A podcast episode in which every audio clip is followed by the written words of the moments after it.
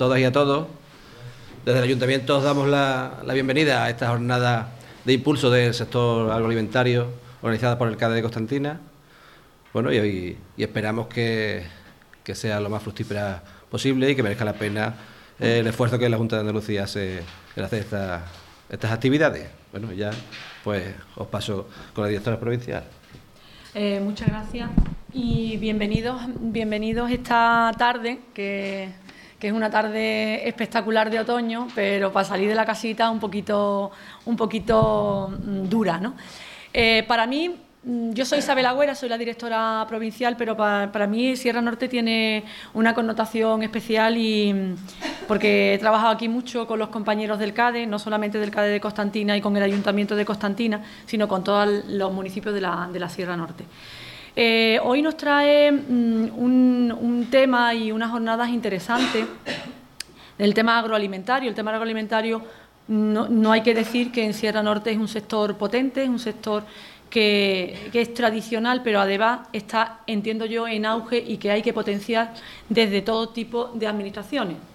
Por eso la Junta de Andalucía, junto con el Ayuntamiento, pone en marcha eh, acciones de impulso a este sector agroalimentario que es Em, digamos, es un sector tradicional en el tema de la Sierra Norte, pero que además tiene que ser un sector de impulso y tractor de otros sectores y de, todo, el, de todo el impulso económico de este, de este territorio.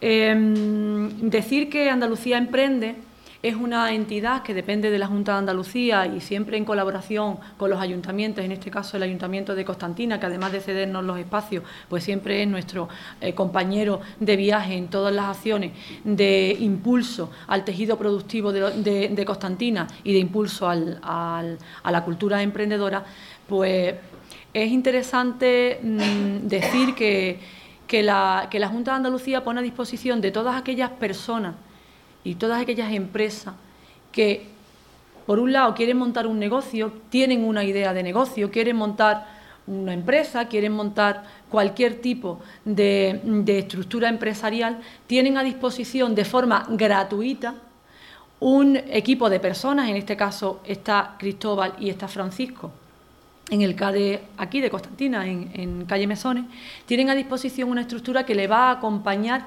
en todo el desarrollo de esa idea de negocio. Desde el primer momento que una persona piensa que una posible idea puede resultar que sea su futuro en la generación de su propio puesto de trabajo, incluso generando más puestos de trabajo, pues debe de llegarse a un CADE, de, de, llevar, de llegarse a, a al CADE de Constantina, si es de Constantina o de alrededores, donde se le va a acompañar a esa idea de negocio. Yo solamente deciros que, que, es una jornada interesante, que el sector agroalimentario, y termino como empecé, es un sector potente, tradicional y además tiene que ser vanguardista y generador y tractor de, otro, de otros sectores productivos de Sierra Norte y por ello hemos apostado tanto el Ayuntamiento como Andalucía Emprende, que os dejo en manos de Salvador, que es un consultor que es especialista en el sector agroalimentario y va eh, sobre todo va a hablar un poco de marketing y de comercio exterior. Eh, a nosotros lo que nos interesa es dar una eh, visualización del sector agroalimentario dentro de las posibilidades de vender al exterior, por lo menos tener un escaparate de venta al exterior. A lo mejor no internacionalizar, pero sí venta al exterior. Y lo importante es estar primero en las redes y después saber cómo se mueve este mundo del comercio exterior. Y para eso tenemos un consultor, todas las preguntas que os surjan y todas las dudas eh, trasladarlas y después esto es, es un programa, es un, es un, programa de impulso, con lo cual hay una segunda parte, una segunda parte que es una selección de cinco empresas del sector agroalimentario en Constantina que las va a tutorizar eh, el consultor. Va a tener tutorías individualizadas, especializadas y y, muy concreta en, el sector donde dentro del sector agroalimentario se mueve esa empresa y cómo mejorar su comercialización exterior y cómo mejorar su marketing. Con lo cual deciros que de aquí pues se van a se van vaya a poder solicitar esa, esa tutorización especializada y serán cinco. Cinco que es el consultor el que junto con los técnicos de Andalucía Emprende, la que la selecciona, si son más de cinco, en función del perfil, en función del tamaño de la empresa y de la proyección de la empresa. Bien, que lo que intentamos es que las cinco empresas se beneficien de esta tutorización. Bien, yo no, quiero mm, mm, robaros más tiempo porque la tarde, como he dicho, está regular y, solamente dejaros en manos de, Salvador, que yo creo que lo va a hacer bien, preguntarle todo y aprovechar la tarde. Eh, que paséis buena jornada y nosotros nos vamos y dejamos al consultor con, el público. Muchas gracias. Eh, yo mi objetivo de la jornada de hoy es sobre todo que podáis participar y que haya una interactividad entre ambas partes, porque también nos va a servir a todos, tanto al CADE como a mí, para, y a los compañeros que van a trabajar conjuntamente conmigo, eh, para bueno, ofreceros las mejores eh, opciones y objetivos a la hora de concretar el final del plan de acción. para que bueno, os hagáis un poco una idea de los temas que vamos a tratar, Vamos a, tratar un poco las etapas del programa que vamos a ver hoy. Vamos a hacer esa breve introducción y luego hablaremos de la... Me voy a centrar exclusivamente en la cadena de valor del comercio electrónico para no desarrollarlo mucho y luego hablaremos también de algunos ejemplos de plataformas que podéis utilizar y el proceso de internacionalización que como bien ha comentado Isabel creo que es un proceso interesante y aunque no se vaya a abordar al completo y vayamos a centrarnos simplemente en el tema de las ventas en el exterior, eh, creo que es importante por lo menos una breve pincelada y introducirnos un poco en el tema. Con respecto al programa, eh, bueno, eh, digamos que vamos a tener cinco etapas. la de los talleres, pues bueno, es la que estamos hoy. como ya sabéis, en Constantina será hoy y el próximo día en Cazalla. Y el tema del análisis productivo que se hará en esa primera etapa de asesoramiento, donde iremos con un técnico, un ingeniero que eh, también pues, tomará esa visión de la parte productiva que nos va a ayudar también a la hora de conocer tanto la capacidad para vender en el exterior como la situación actual de las características del producto y demás, que son claves a la hora de promocionar y comercializar el producto. Luego, en una parte conjunta, en, el asesoramiento segundo, trataremos el aspecto comercial y el aspecto de la salida al exterior.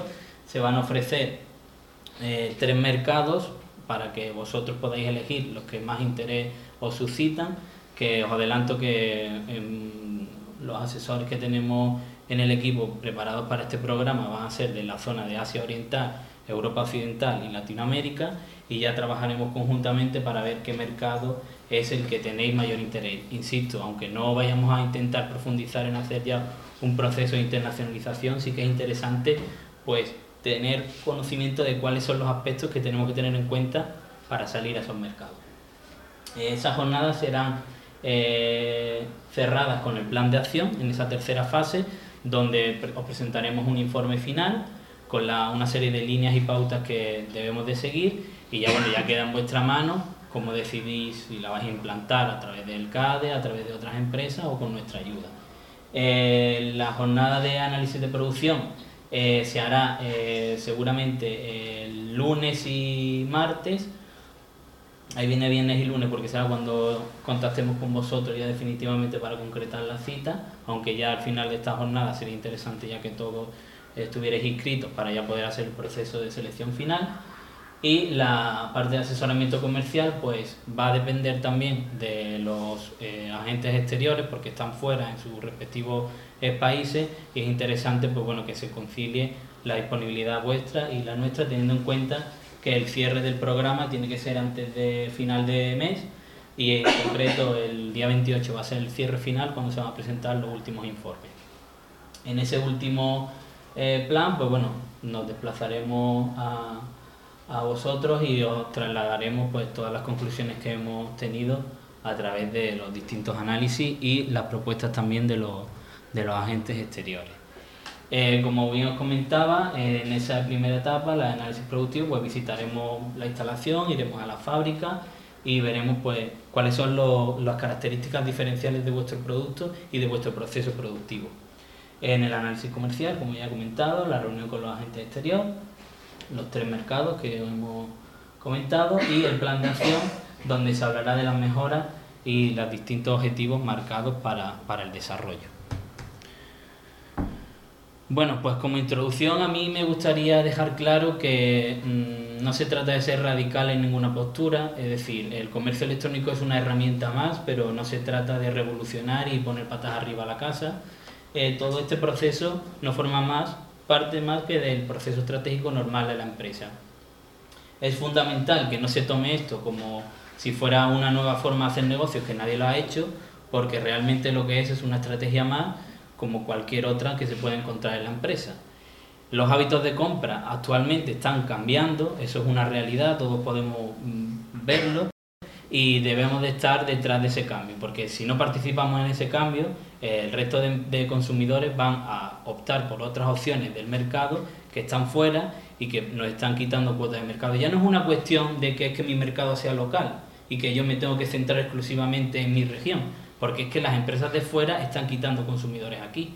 Y si nosotros nos quedamos de brazos cruzados, lo que va a ocurrir es que nos vamos a quedar sin ningún mercado, ni el local ni el nacional, y no vamos a estar preparados para dar ese salto que viene después a salir de lo local. Entonces eso es un problema que tenemos que zanjar.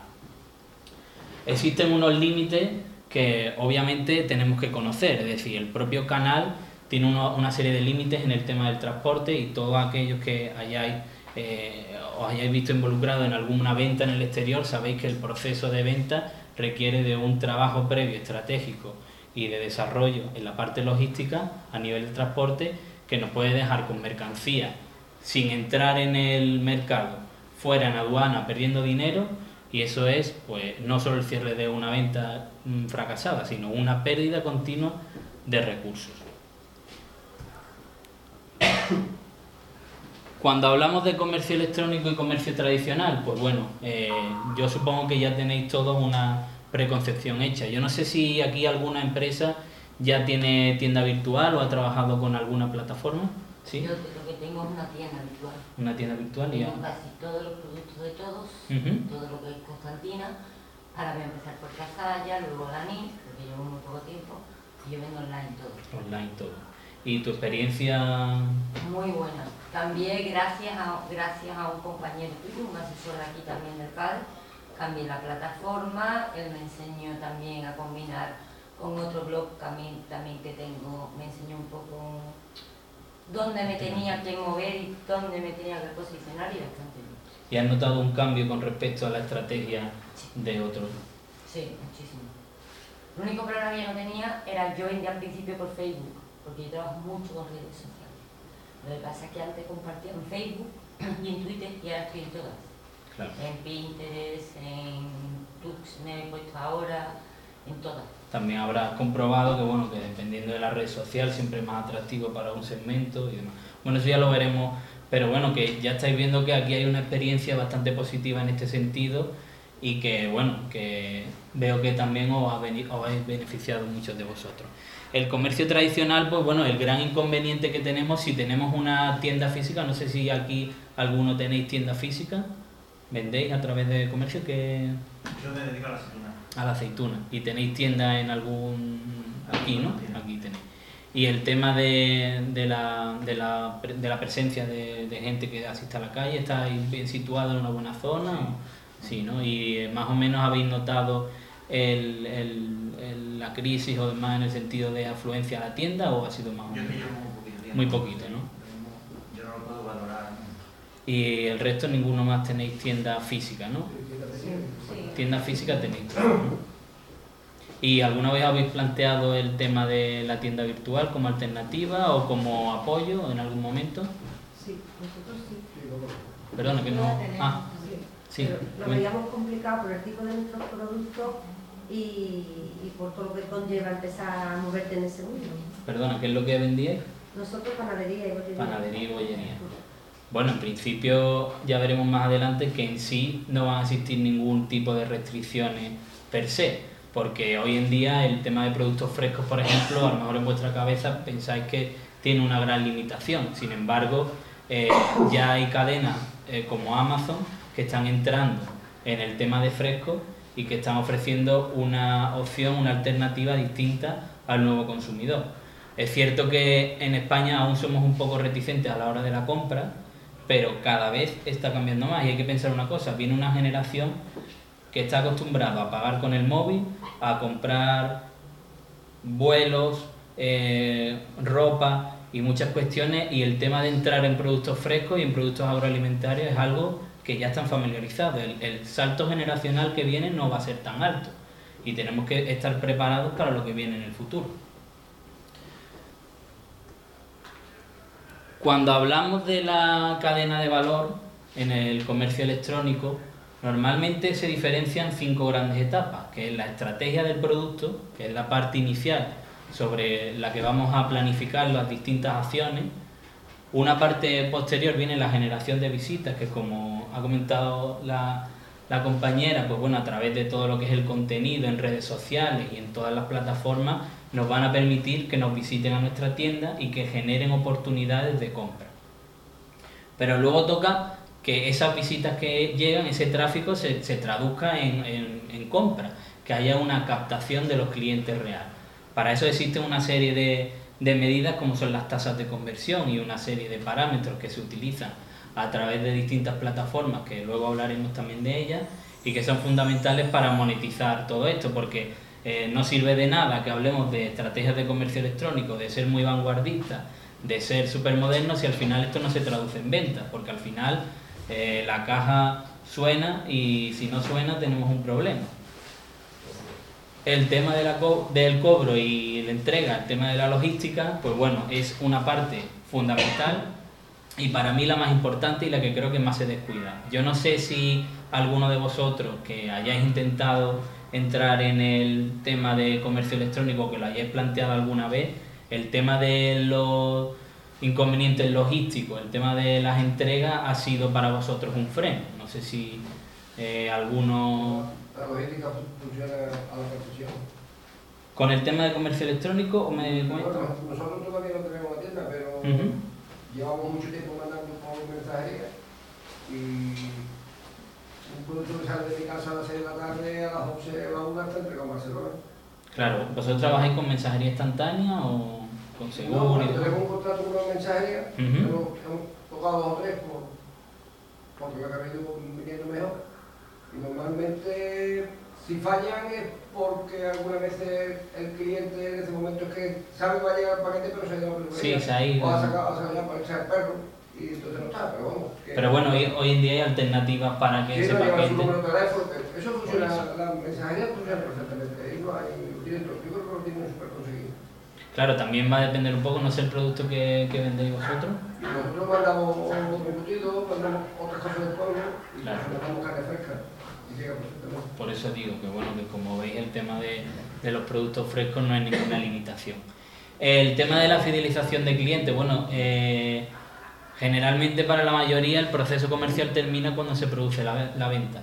Sin embargo, eh, si no cerramos el círculo, si no hacemos un proceso de fidelización, esto al final se queda en nada, se queda en saco roto. Y olvidar esta parte lo único que va a llevar es que todo el coste que ha sido la captación de clientes, que es lo que supone el mayor gasto para la empresa, puede rondar en, torno al 80% de, de esta operación, pues se va al traste porque no hemos hecho un buen proceso de fidelización. O lo hemos hecho de una forma muy masiva, sobre todo en comercio electrónico ocurre, que es un gran problema porque termina saturando. En la parte estratégica, bueno, en la proposición única de valor eh, es uno de los puntos que debemos de tener claro y que debemos de hacer la bandera de nuestro producto para así conseguir también el tema de la ventaja competitiva, que es lo que nos va a ayudar a diferenciarnos de los demás. Eh, si hablamos de marcas como son Apple, Ryanair o Volvo, por ejemplo, todos tenéis claro en la cabeza que representan una serie de valores. En el caso de Apple está muy vinculado al tema de la innovación. No hace falta que ninguna eh, campaña en concreto vaya a identificarnos eso. Ya ellos lo tienen totalmente materializado y todos somos en nuestra cabeza, mental, están posicionados totalmente en nuestra mente de consumidor y lo tenemos totalmente arraigado. Y el tema de Ryanair pasa lo mismo, en la política de precios bajos a ellos les ha servido para diferenciarse de otras compañías, de otras aerolíneas, para saber que son los más baratos. En el caso de Volvo, el tema de la seguridad, pues bueno, hoy en día eh, el tema de la seguridad en los coches y demás, pues sigue siendo uno de los activos más importantes para una marca. Entonces, como decía, esta proposición única de valor es lo que nos hace que la marca sea diferente a los demás y lo que le da ese valor único. Si hablamos de la ventaja competitiva, eh, normalmente se siguen tres estrategias, que no sé si alguno de vosotros eh, ha podido intentar diferenciarse en algún punto. No sé si alguno aquí considera que tiene un, un producto que sea el más barato dentro de su mercado o el que sea de mayor calidad. Bueno, entiendo que casi todos diréis que es el de mayor calidad, no imagino. Pero no sé si habéis podido contrastar esta información con otros con otros productos del mercado. No. Pues bueno, en principio cuatro aspectos, cuatro factores que determinan esa diferenciación es el hecho de que sea valorado y apreciado por el cliente, el hecho de que sea raro, raro en el sentido positivo, obviamente, raro en el que sea exclusivo, que no sea una cosa común y habitual o que sea repetida, y el hecho de que sea algo inimitable. Eh, el hecho de que sea insustituible, pues generalmente son cuando son productos muy innovadores y todavía no ha salido alguna alternativa, porque generalmente ya casi cualquier producto pues termina siendo sustitutible.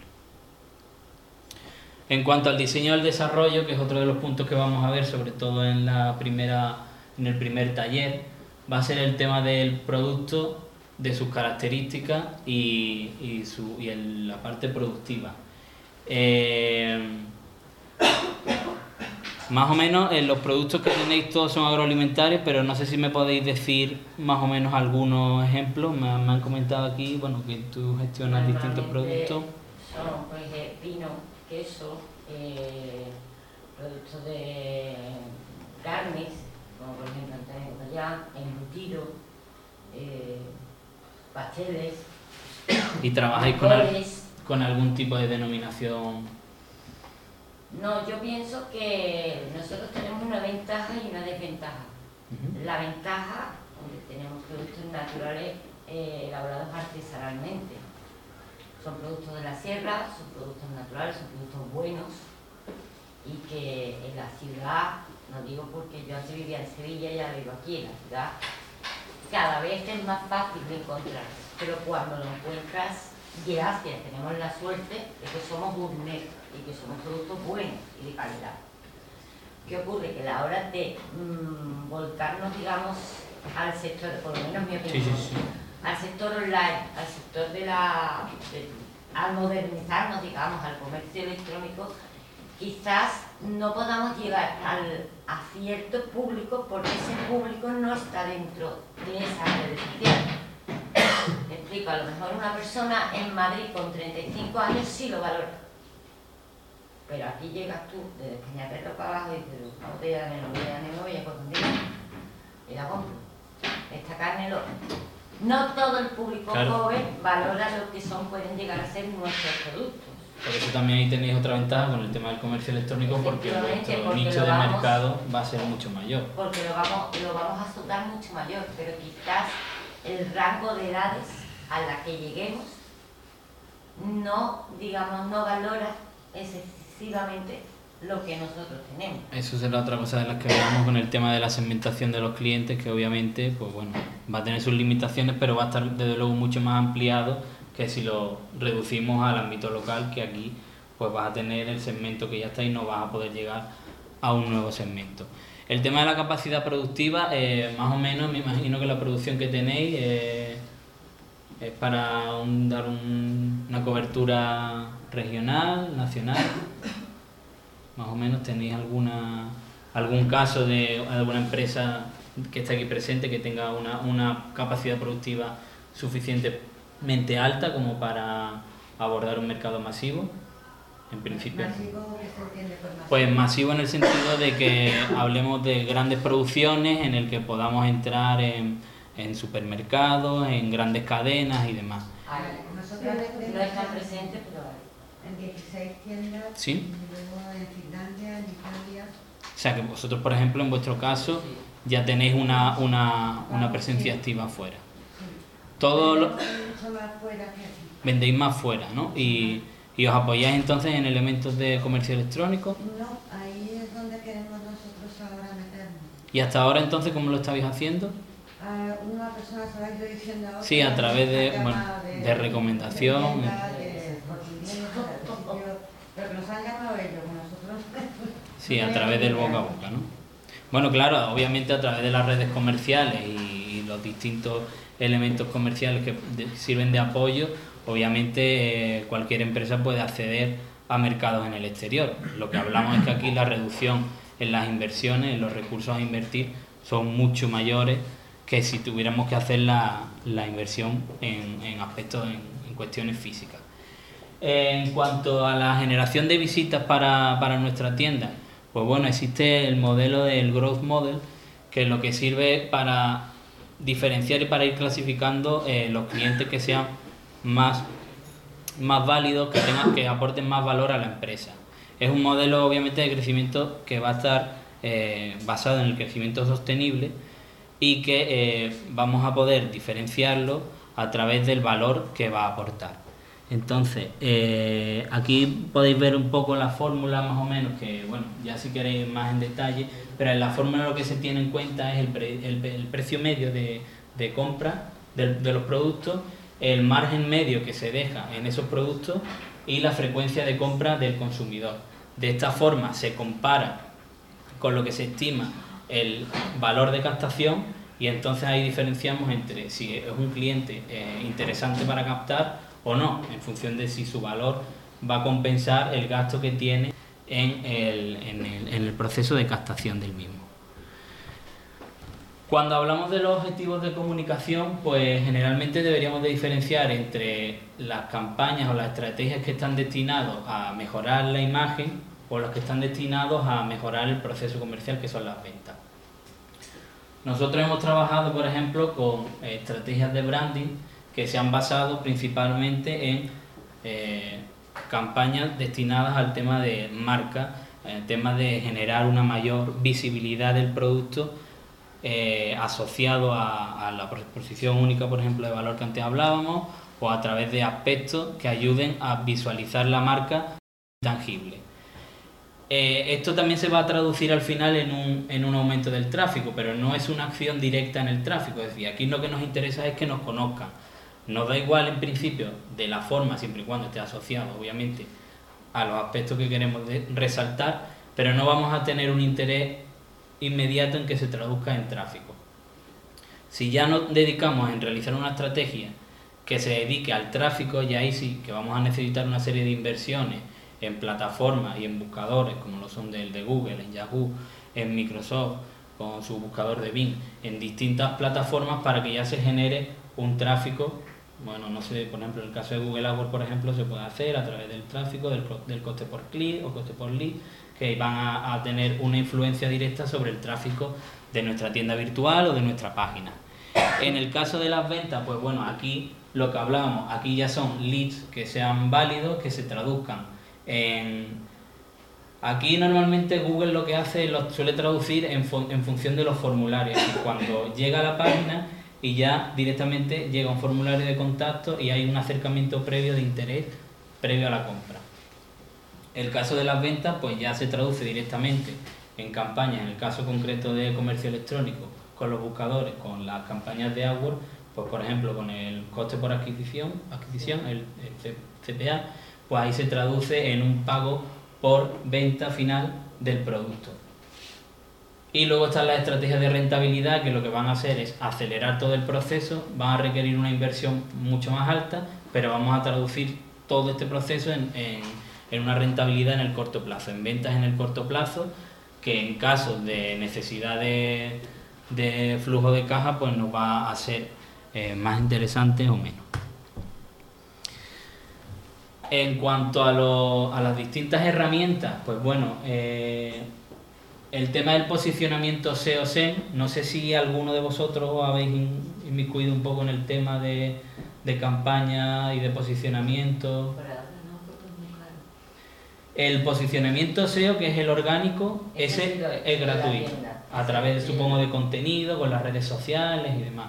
Bueno, esta es una fórmula que en principio lo que requiere es tiempo, que muchas veces no lo tenemos, pero que sin duda nos ayuda mucho a generar una visibilidad y a traducirla al final en, en- en futura eh, tráfico para la página y ventas, ¿no? Y el posicionamiento SEO, como comenta la compañera, bueno, claro, en principio eh, depende. Es caro si hacemos una, una estrategia adecuada, bien segmentada, teniendo claro, como hemos dicho al principio, cuál es la estrategia de nuestro negocio, cuál es nuestro nicho de mercado y a, y a quiénes queremos vender hoy en día, orientar las campañas de publicidad a través de redes sociales y a través de, los propios buscadores, es, es mucho más sencillo de lo que pueda parecer. Si, que- si queréis ya también más adelante de forma personalizada, los veremos en los asesoramientos.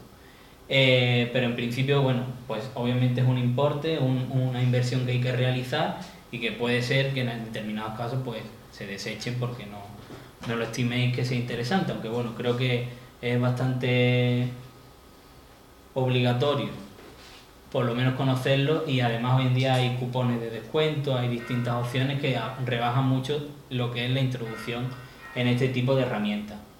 Luego tenéis el social media y el display, social media a través de las redes sociales y el display que son, bueno, si habéis visualizado YouTube o alguno de estos buscadores a través de los vídeos, pues aparece una previsualización en medio, durante o al final o al principio, que es un pago que se realiza a través de las empresas y que sirve también para, bueno, acercar como un anuncio. Eh, está creciendo bastante y además tiene una gran ventaja. Hoy en día con los televisores inteligentes y con las distintas aplicaciones, publicidad hoy en día se lo traga el que quiere, porque necesariamente ya no es algo obligatorio. Entonces, ¿qué está pasando? Que gran parte de, de esos, de esos impactos que se generan a través de la tele, aunque la tele obviamente sigue siendo la tele, pues se están perdiendo. Y el resto de plataformas, como son YouTube, como son Vimeo y como son otras alternativas de reproducción o, series X, las que sean, eh, pues obviamente mm, están permitiendo que la gente sea impactada por esos anuncios que antes salían en la tele a un coste mucho más bajo del que se hace en la tele, aunque obviamente como pasa con todo, a medida que las empresas se van introduciendo en estos canales, los costes van aumentando, pero es una opción muy interesante y sobre todo alternativa a, a la- a los anuncios a nivel de los medios eh, convencionales. Además, esto también se puede restringir en ámbito local, ámbito nacional, es decir, necesariamente por el hecho de que hagamos un anuncio en un vídeo no va a salir a nivel internacional, no estamos pagando porque se anuncie a nivel internacional, sino que puede geolocalizarse dentro de la zona en la que queremos que haga incidencia. Incluso podríamos eh, aquí mismo eh, segmentarlo para que fuera en la parte norte de, de Cazalla, la parte norte de Constantina, todo eso se puede segmentar perfectamente a través de, las- de las campañas.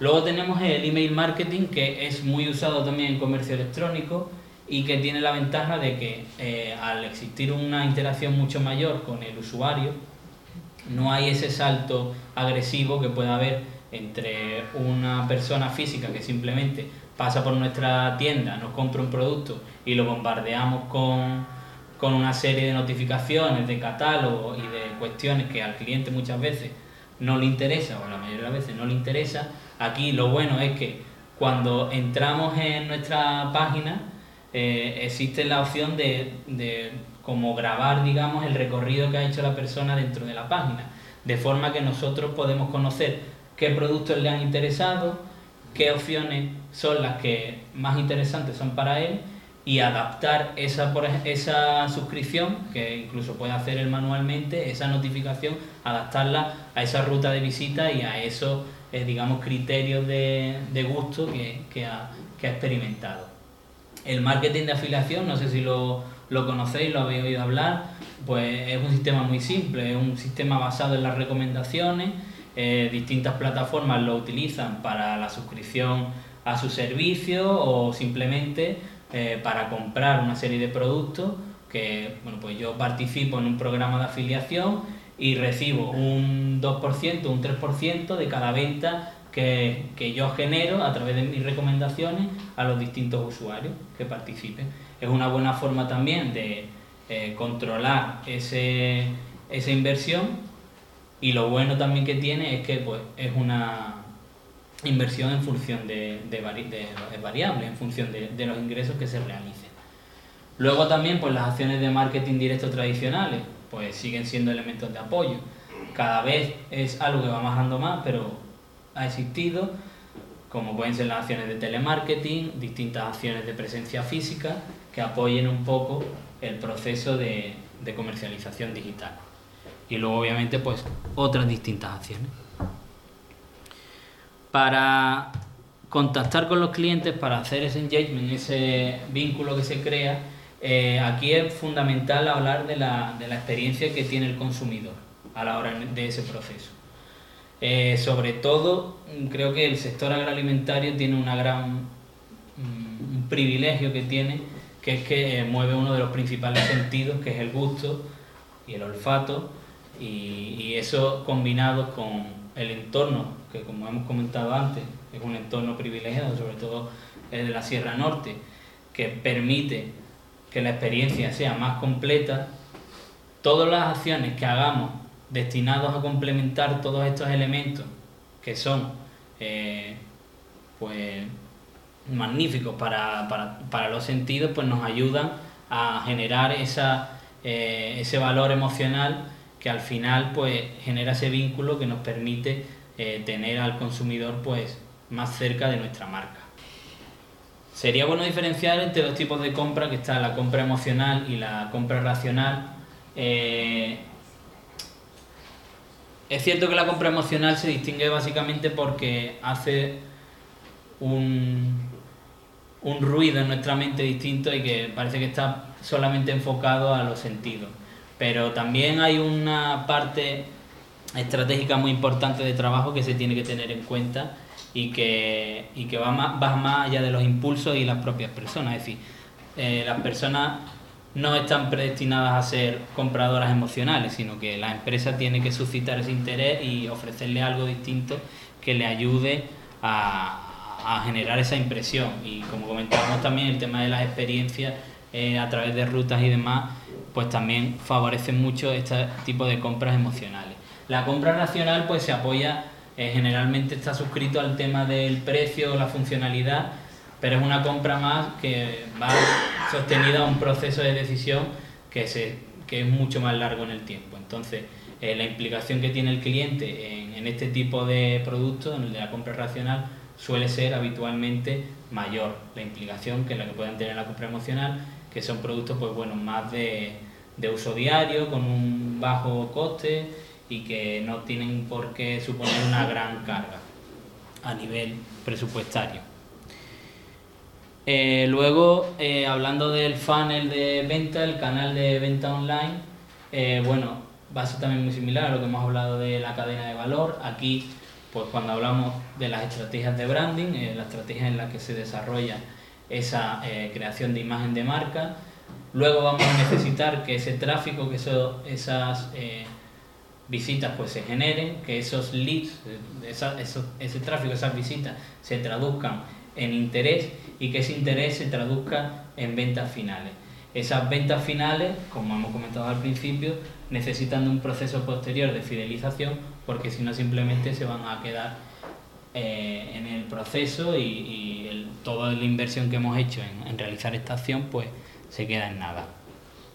El funnel de venta, eh, venta offline pues es lo que vendría a ser la tienda física y como veis pues es bastante similar, es decir, cuando tenemos un negocio físico necesitamos pues, bueno, todo el tema de cartelería, todo lo que es la representación, todo lo que nos diferencia de los demás, que viene a ser pues análogo a, a las estrategias de branding, la visualización en el local, el hecho de que estemos en un buen sitio situado, en una, en una plaza importante, en un, en un lugar con, con, mucho tránsito de gente, pues viene a ser lo mismo que crear ese, ese ambiente que decíamos antes con el tema del tráfico, pues vamos a tener más tráfico en una página si está mejor posicionada a través de los buscadores y demás y vamos a tener mejor tráfico, más afluencia de público si nuestra tienda está en un sitio que tiene pues una, una disposición geográfica mucho mejor. El hecho de que entren al local, pues serían esos leads, esa gente que ha visto el, el local, ha visto nuestra página y entra dentro y la compra del producto, pues obviamente cuando se materializa la compra final en la, en la tienda. Así que como veis al final, este funnel de venta online no hace más que demostrar que el proceso comercial online y offline al final guardan una estrategia común, es decir, no podemos pensar que aquí estamos hablando de algo totalmente distinto, que nos hemos inventado una materia nueva, porque esto al final es los negocios que hemos hecho desde toda la vida. Hacer una estrategia, diferenciar nuestra marca y conseguir que que el cliente repita la compra. Y al final es de lo que se trata, ganar dinero y ganarlo de forma repetida.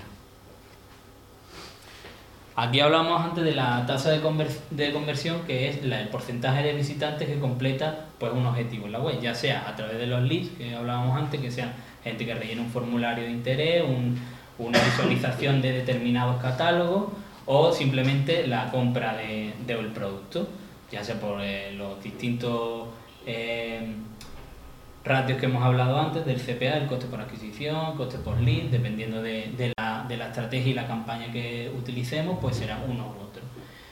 Y bueno, para ser más eficientes, pues debemos de incrementar los leads sin eh, generar más visitas. Es decir, con las visitas que tenemos en nuestra página, lo que debemos de intentar es que sean cada vez más favorables a comprarnos los productos y no tanto a generar más tráfico. Por lo que comentaba antes, por ejemplo, del tema de las inversiones, pues claro, si tú gastas mucho dinero en una campaña para generar tráfico a tu página, tú ya lo tienes y te cuesta mantenerlo, la inversión en campañas de AdWords, de SEM, es caro, porque estar continuamente gastándote dinero para que la gente entre en tu página es muy caro.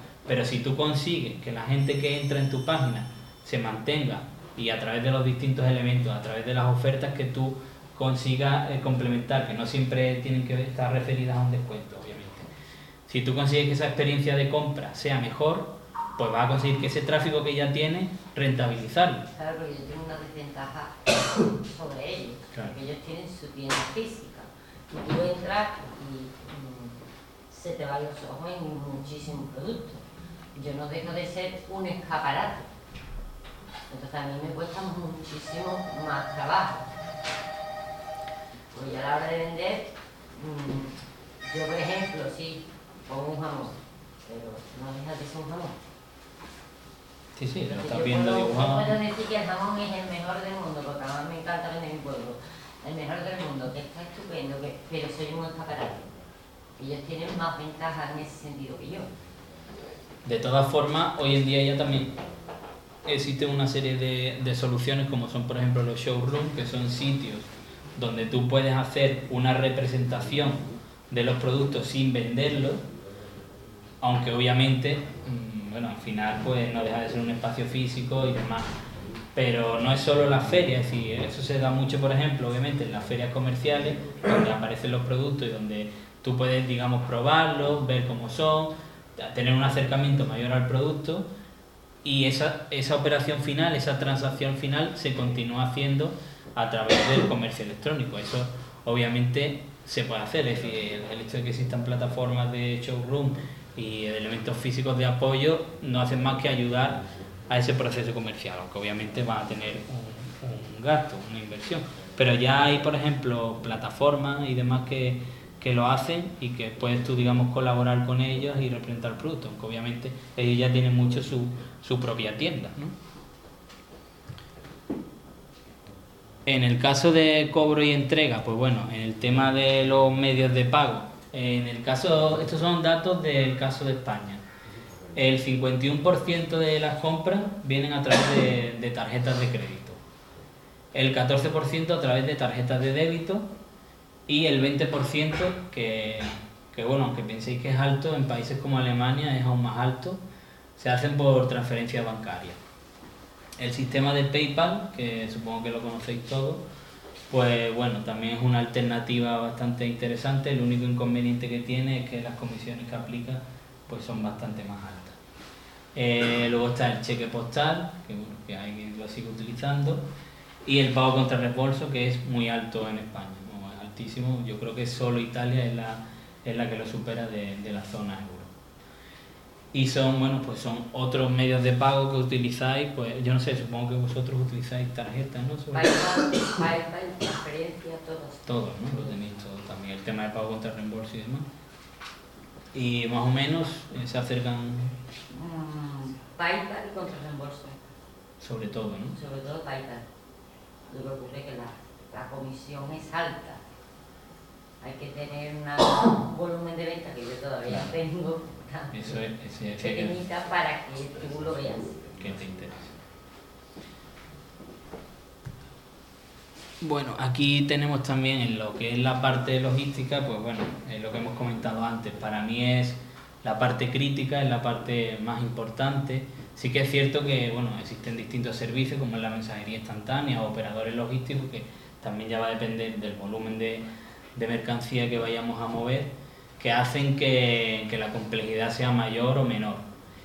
Eh, el tema de la logística inversa eh, es casi lo más importante en el tema de comercio electrónico, porque cuando hablamos de logística inversa hablamos de todos los productos que hacen el proceso contrario del natural, es decir, las devoluciones, todo lo que son pues, las verificaciones de que, de que los pedidos están correctos, todo el proceso de atención al cliente. El hecho de que la logística inversa falle, pues hace que o bien tengamos un problema porque tengamos incluso que devolver el importe de la mercancía de la venta, puede llegar a que pase eso o también lo más común es que al final terminemos perdiendo a un cliente que es habitual y que es pues casi lo más valioso que podemos tener en el negocio, que es una persona que ya nos compra y que quiere repetir en el futuro. Y como decíamos, pues las distintas fases que están el aprovisionamiento, el almacenaje y el envío que bueno, que esto ocurre exactamente igual que con el comercio tradicional. El proceso de fidelización que habíamos estado hablando antes, pues bueno, aquí una de las partes más importantes es que eh, la satisfacción del cliente pues sea un pilar básico. Eh, el hecho de la fidelidad, eh, pues no sé si, si, os sorprenderá luego un poco, pero bueno, analizaremos lo que, lo que podemos considerar como clientes interesantes o no en función de su fidelidad y veremos también la, la matriz RFM. El nivel de satisfacción, pues obviamente tiene que ser al final el objetivo que, que busquemos a la hora de, de, conseguir los clientes. Y el hecho de que estén satisfechos no quiere decir que sean fieles. Es decir, el objetivo final es conseguir clientes que sean fieles, no clientes simplemente que, se, que estén satisfechos. Y para alcanzar esa fidelidad, pues en primer lugar se habla de que se, son clientes fieles a partir de la tercera compra y todo el proceso de postventa que se haga en cada una de esas compras es lo que va a propiciar que sea un cliente simplemente satisfecho o un cliente fiel.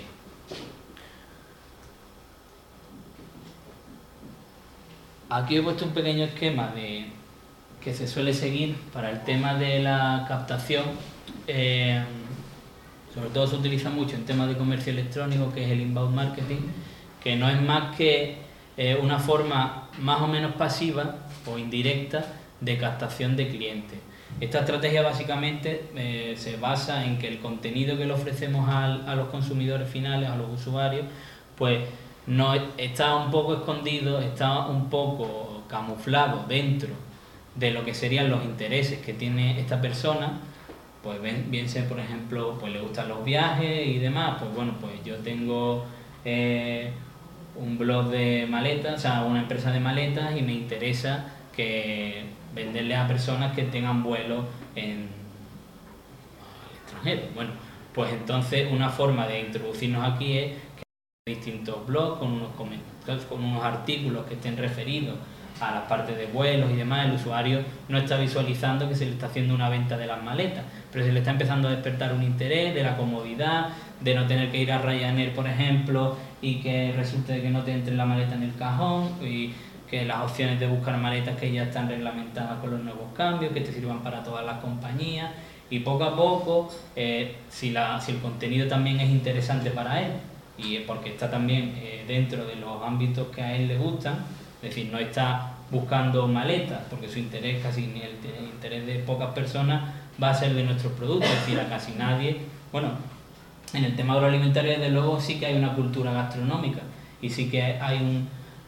Ahí comparten un interés por la, por la cultura gastronómica, pero sí que es verdad que hay determinados productos que va a ser más difícil eh, visualizarlos directamente, entonces camuflándolos dentro de, distintas rutas, de distintos eventos, pues sí que es una forma más pasiva, menos agresiva de conseguir que, la, que los clientes pues hagan al final la venta, la compra del producto.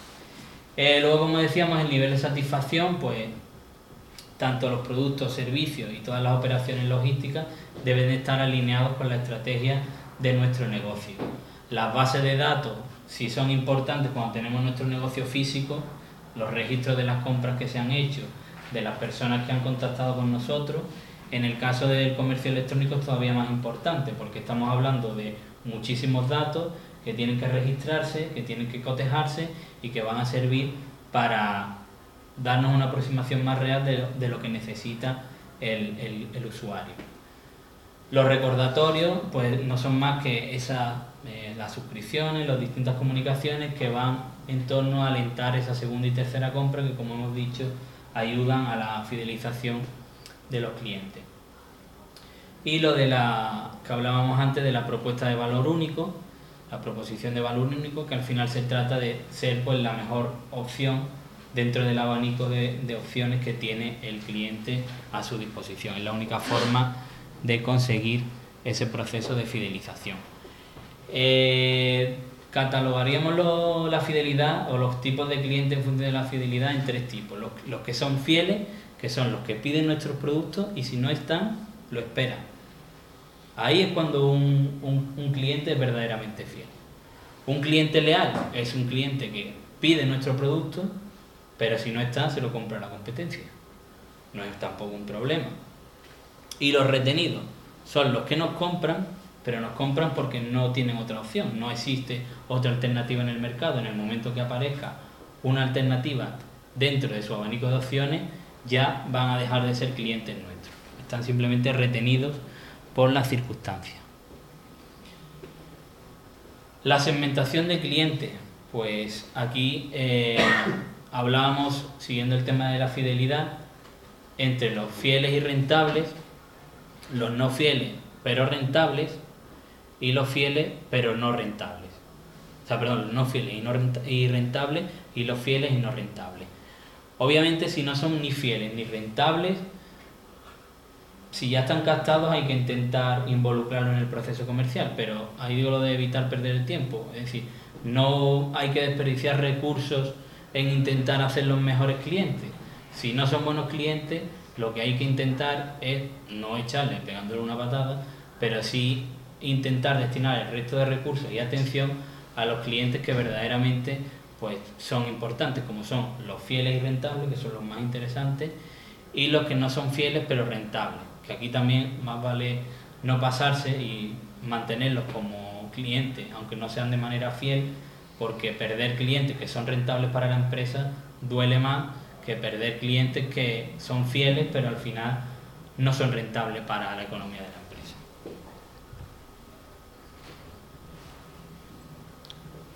Cuando hablamos de la matriz de RFM, eh, aquí se ponen en valor tres aspectos, que son la recencia, que es la, actualidad en, la última compra que se ha hecho, la frecuencia, es decir, el número de, de pedidos que se, han, que se han hecho y con la frecuencia en la que se ha dado, y el monto, la cantidad que se ha gastado este cliente.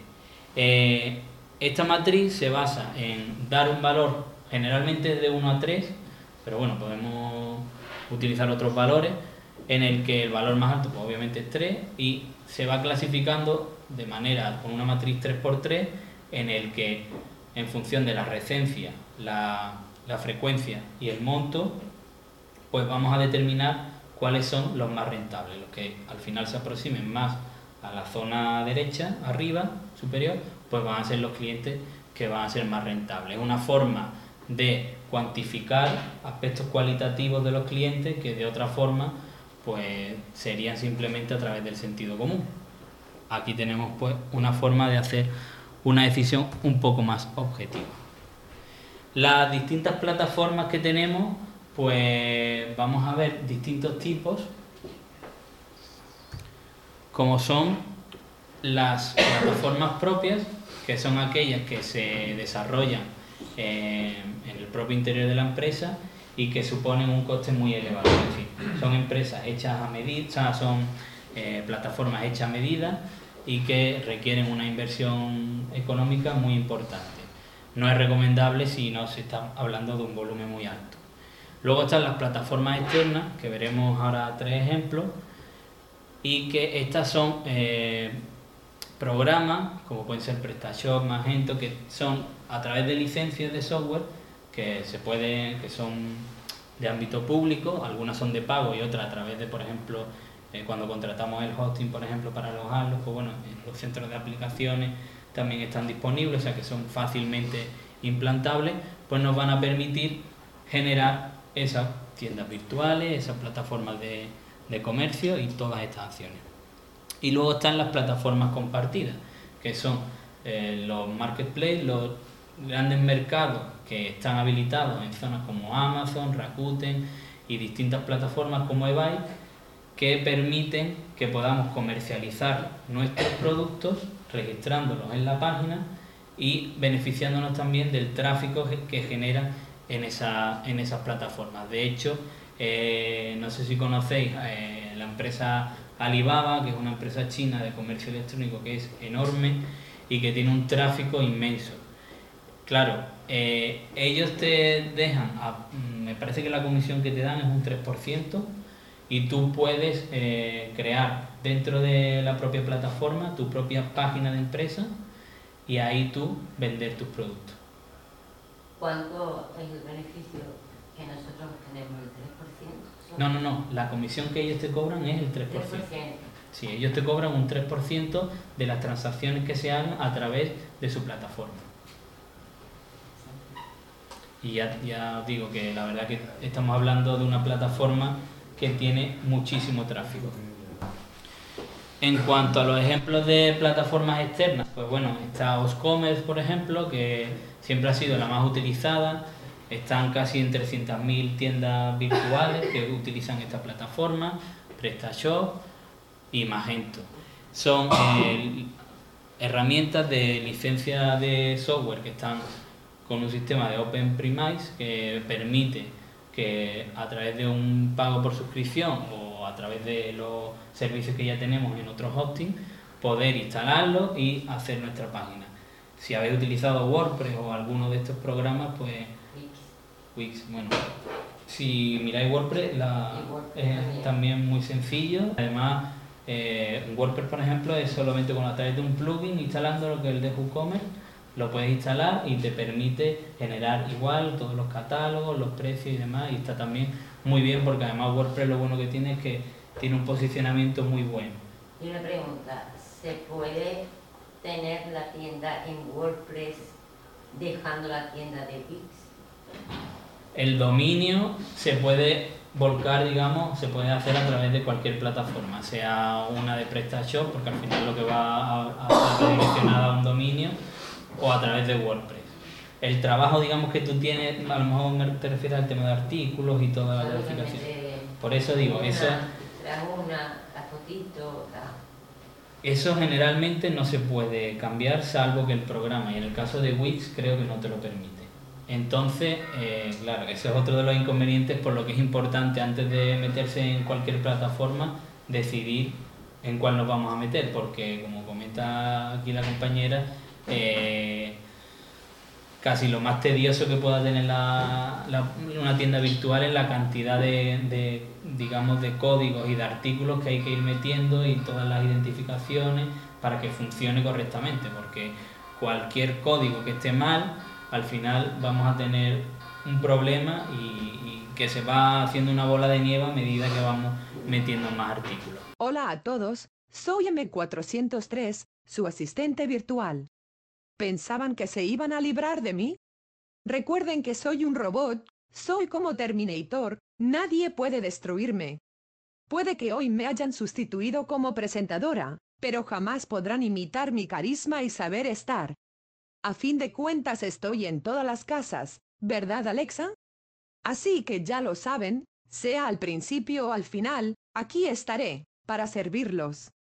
Soy M403, esto es Vendemos Online. Y estamos aquí para mejorar sus resultados en Internet. I'll be back.